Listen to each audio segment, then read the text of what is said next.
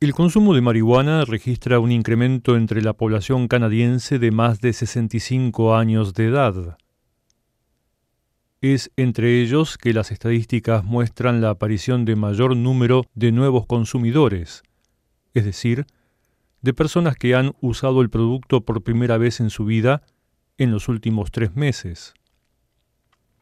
De todos modos, los datos muestran que los mayores siguen siendo reacios a consumir cannabis diariamente y las razones para usar el mismo se relacionan sobre todo con cuestiones de salud.